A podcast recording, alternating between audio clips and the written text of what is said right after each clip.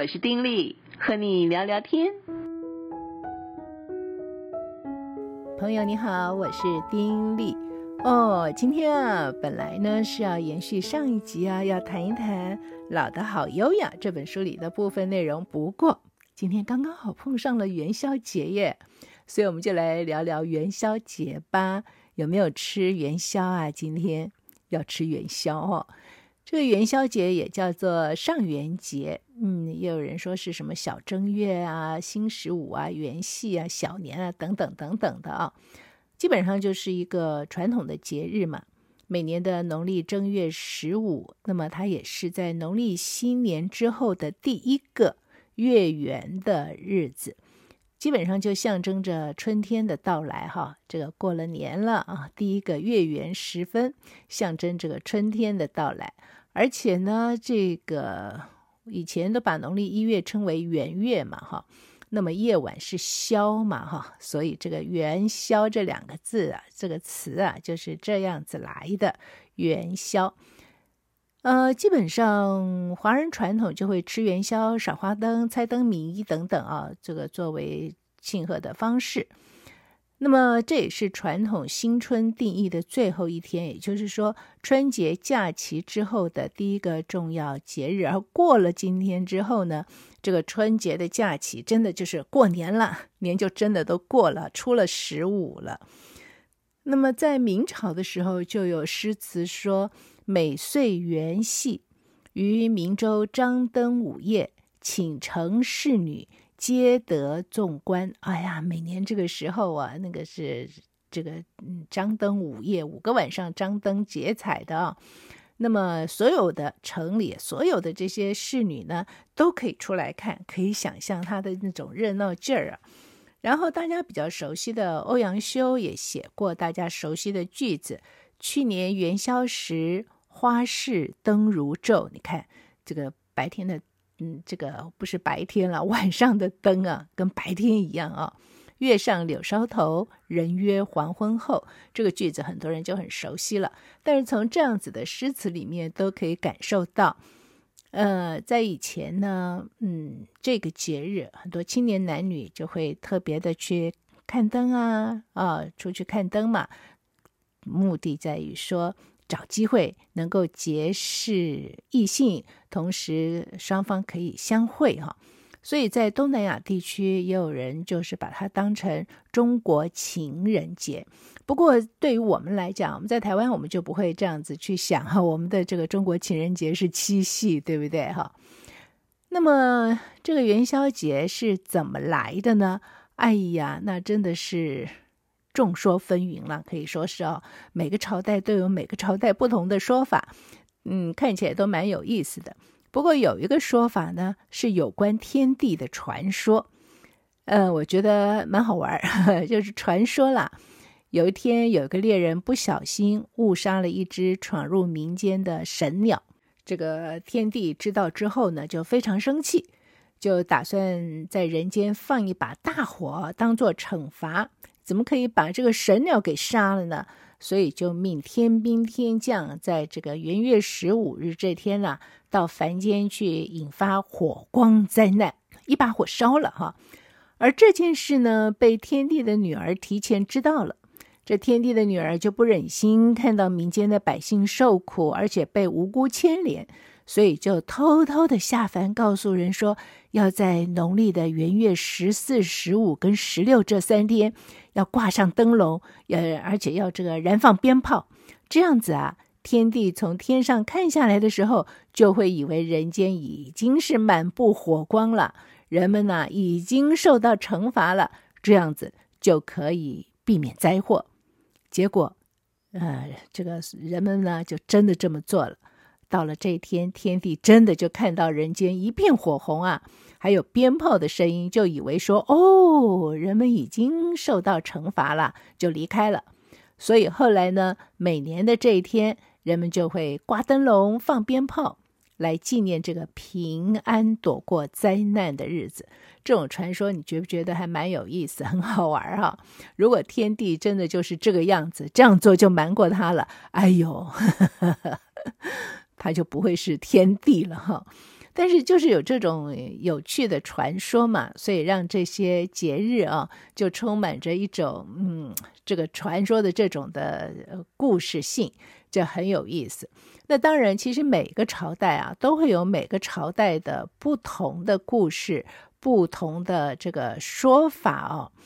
呃，譬如说呢，嗯，在这个秦汉时代，如果是从秦汉时代来讲的话，秦汉时代呢，这个日子是农民祈求丰收的日子。嗯，那么人们就会在田野吃火把干嘛呢？驱赶虫兽。就是希望说，哎呀，这个虫害能够减轻哈，而能够祈求获得好的收成。这是最早最早啊，这个秦汉时代是这么说法的。那么在汉朝的时候呢，就有说法呢，就说这个汉武帝的时候，他在甘泉宫修建了一个这个太医祠坛，在正月十五日呢，就是。这个祭祀非常的隆重，从黄昏开始就是通宵达旦，用盛大的灯火祭祀，再加上啊，夜晚常常有流星经过这个祠坛之上啊，所以就形成了正月十五张灯结彩的这个习俗。那么到隋朝的时候，元宵节就基本上完全成型了。到唐朝的时候，哦，元宵赏灯就变得非常非常的兴盛。不管是京城或者是在乡镇，到处啊都是张灯结彩啊，而且呢，人们还会制作非常大的灯轮、灯树、灯柱等等，满城都是火树银花，十分的繁华热闹。那么到宋朝的时候，哦，这个灯节就更加丰富多彩了。元宵赏灯大概要持续五天，这个灯的样式呢，繁复多样。所以逛灯市就变得是一件非常赏心悦目的事情。那么诗人辛弃疾就曾经写过说：“东风夜放花千树，更吹落星如雨。”哦，你看看这个写的，就是宋朝在这个灯节花灯啊，是无数的花灯，而这个烟花呢，就好像星雨一样。星如雨啊，你可以想到啊，烟花像星一样，而像雨一样这样下来。那时候还兴起了这个猜灯谜，猜灯谜是干嘛？就是把各种灯谜写在纸条上，就贴在花灯上，猜中的人啊，还可以得到一些的奖啊。这种娱乐益智的活动，哦，大家都喜欢，所以后来呢，就流传到现在哈、这个。元宵的时候要猜灯谜，都是大家喜爱的活动之一啊。到了明清的时候，元宵节就常常被百姓当作是春节的结束嘛，活动就越来越汤，不是越来越汤圆，越来越多元，想着吃汤圆了。那么当然了，在这个时日当中要吃元宵，这是必须的啊。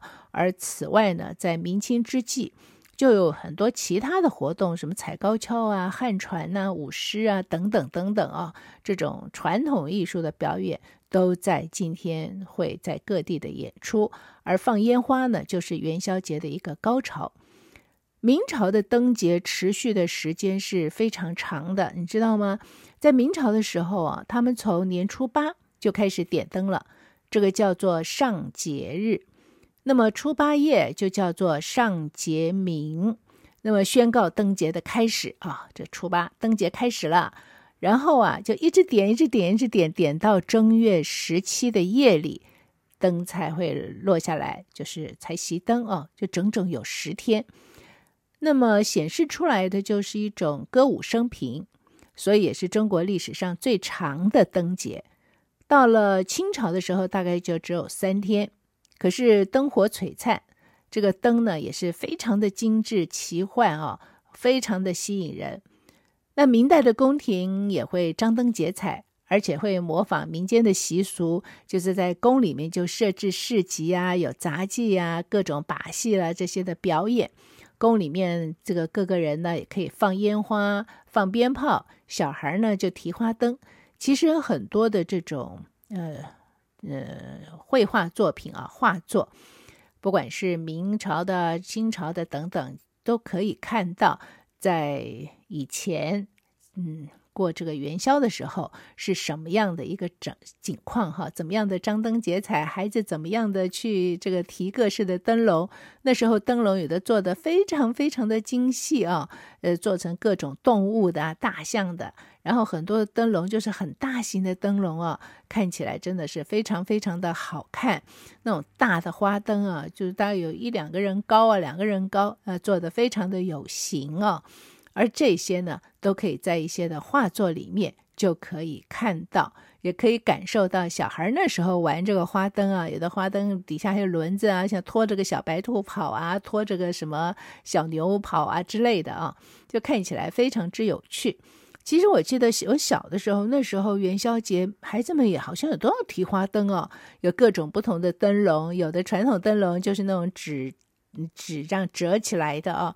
然后里面是要点蜡烛，呃，我觉得也很好看。虽然它很简单，但是呢，它的缺点是因为纸做的嘛，所以风一吹，有时候蜡烛一倒，哎呀就烧了。所以常常可以听到小孩子要哭，因为自己提的灯笼烧掉了。那我小的时候，我记得因为这种灯笼容易烧啊，所以很多男生就想一个办法，就用奶粉罐啊，奶粉罐上面砸两个洞。用铁丝把它弄起来，然后找根竹子啊，就可以提着。然后奶粉罐嘛，那个这个开口的这个地方就是洞嘛，哈。然后里面呢就点上蜡烛，哎，一样，其实也挺好的啊。嗯，那就不怕风吹了，也不怕什么下雨干嘛了。奶粉罐啊，很经得起各样的折磨。所以我记得我小的时候，很多男生都是用这个自制的奶粉罐灯笼。那么我的母亲呢？嗯，那时候每年过元宵的时候，他都会自己做这个萝卜灯，就是把那个萝卜啊这样挖空哈，中间挖空，然后里面倒油，然后再用这个纸啊或什么的做一个碾子，放在油里面，然后点，点了之后它就会亮嘛，所以这个萝卜灯就放在家里的某些的角落，我觉得有一种说不上来的一种神秘的味道，很有意思，所以这也是在我印象里面很深刻的。那么事实上在，嗯以前的时候，很多地方也是一样的，就是会点这个萝卜灯啊。我想作用都一样，都是点灯嘛。只是民间，我猜就是民间总是要想一些的办法啊，怎么样去点灯？你不见得都可以做出来像宫廷里面那么漂亮的花灯。那么磕个萝卜也是一样，当然你就挖个洞也是一样可以。可是你要做得更精细。把萝卜刻得更好，甚甚至上面有花是可以做到的哦。呃，萝卜灯。那么在这个呃习俗上，除了说也要这个点灯啊，为什么要有灯啊？刚才从最古老的那个传说，哎，就是要整个灯火通明，让这个天地就以为说，哦，我已经放了火了哈，那个感觉。除了这个之外呢？其实还会有很多很多其他的一些的习俗，而且很好玩的是，嗯，每个地方的习俗还不太一样。譬如说，有些地方呢就有走桥的习俗，就大家这时候啊都要到走到桥上去啊，叫做走桥。为什么要走桥啊？哎，主要的还是要祈求健康，就觉得说，哦，走过了这个桥哈。哎，自然就会健健康康了，也不会有什么让你愁烦的事情了哈。要走桥，就是要在今天去走桥，那个感觉很有意思。有一幅画上面可以看到，哦，那个桥上密密麻麻的都是人哈，因为大家都要去走桥。走了桥之后就可以遣百病啊，而且能够消散百病。走桥。另外呢，我不知道你有没有听过有这个偷亲的习俗。什么是偷亲呢？就在广东啊，台湾农村都有这种习俗啊。在广东就是要去偷菜，台湾呢就是要去偷葱，哈，指的就是说未婚的女性在元宵节的夜里呢，就是以这个偷亲啊来讨个结婚吉兆的说法，很好玩啊。这个元宵的夜里，大家去偷葱。那么其他的有各个不同的一些的说法啦。那么当然有些地方在这个就会有一些大型的灯会啊什么的。那么当然吃元宵还是大家都会有的一个习俗。那么元宵跟汤圆又不一样哈、哦，我不知道朋友晓得吗？元宵啊，都是先有里面那个馅儿，那个馅儿呢，呃，都要质地，就是它能够成为一个形的、哦。然后呢，就是要有这个粉啊、用那个那个那种那叫什么菠萝，反正一个平的一个啊，把粉放到里面，馅呢一个个放上面，然后粉呢要加适度的水潮湿，然后就去摇摇摇。粉就滚在那个线上，一层一层的滚上去啊！哎，这个是元宵，很有意思吧？哈。那么汤圆就是我们啊，这个糯米粉啊和好了，然后做成皮，然后把馅包在里面。两个吃起来口感不一样。不过通常呢，在这个元宵节的时候呢，就是要吃元宵。那为什么要吃元宵呢？当然，也就是因为它圆形嘛，啊，就是涂了一种这种。呃，圆圆满满，啊，它的样子就是，希望大家都能够圆圆满满的啊，任何的事情都能够图一个十十全十美、圆满的感觉，这是元宵哈。呃，我不知道你喜不喜欢吃元宵，不过我觉得吃这个东西，然后有这样子的一个说法，也是很有意思的一件事情啊。呃，另外，它的意思也是有一种那种。嗯，花好月圆，阖家庆团圆的这种的说法啊，这种的说法，所以啦，每一次过这个元宵节的时候，家家户户都要去吃点元宵嘛，啊，就图个吉利。很多时候我们觉得说，哎呀，这是迷信。可是我觉得有时候这种的风俗啊，就是让生活里面多彩多姿哈。诶，对啊，这元宵节我们就圆圆满满的，就来吃个汤圆呐啊，这里面有甜甜蜜蜜的。说实在话，不过因为当然里面有包咸的啦，所以这甜蜜是我胡乱讲的。它就是有这样子的一个说法，就让生活里面觉得有点故事性。不要说，哎呀，这又不是真的，不管是真假嘛，就是有点故事性。就增添生活当中的一些的趣味，我觉得。那么在不同的地方都会有一些不同的习俗嘛。譬如说在东北地区啊，中国的东北地区元宵节有一种习俗叫做滚冰。哎，滚冰的习俗其实干嘛呢？它是取了这个“滚病”的谐音，就是祈求滚去疾病，然后滚来好运，这多好玩啊！是不是啊？那么，呃，某一个这个锡伯族啊，我不知道是在哪儿耶，哎，很有意思，在元宵节后的正月十六啊，会把事先准备好的锅底灰啊，都黑黑的抹到脸上，叫做抹黑节，干什么呀？是要祈求五谷之神不要把这个黑穗病啊传到人间，很好玩是吧？那最好玩的是在这个重庆市的开县，在元宵节的时候有一个习俗叫对骂。就是说，在元宵节这一天，大伙儿可以搬一张板凳，就坐在门口外面。平常啊，你讨厌谁，这个时候就可以尽情的骂，然后对方就算是都听到了，也不可以还嘴，这个对骂就可以骂，反正就骂个尽兴。对，对方不能还嘴，我觉得这也很好玩啊！你可以想象吗？在这个时候晚上啊，家家户户门口啊，都坐的凳子上都有人，都开始在骂人哈、这实在是。很有意思，很有意思，但是呢，就让大家能够有一个时间哈，然后可以这个出气，这也不错。而在这个闽南呢，闽南的习俗说，两个村子的小孩可以互相丢石子，据说如果不掷石子呢，村子里就会发生瘟疫啊，所以呢，两个村子孩子就在这个时候要互相来丢石子。可是，在惠安县的这个有一个姓出的，出去的出的这个家族里面，他们就不会欢度元宵节，因为呢，这个元宵啊，跟元宵就是元朝消灭了禁音，所以呢，就好像是元朝要消灭的意思，所以他们就是拒绝庆贺。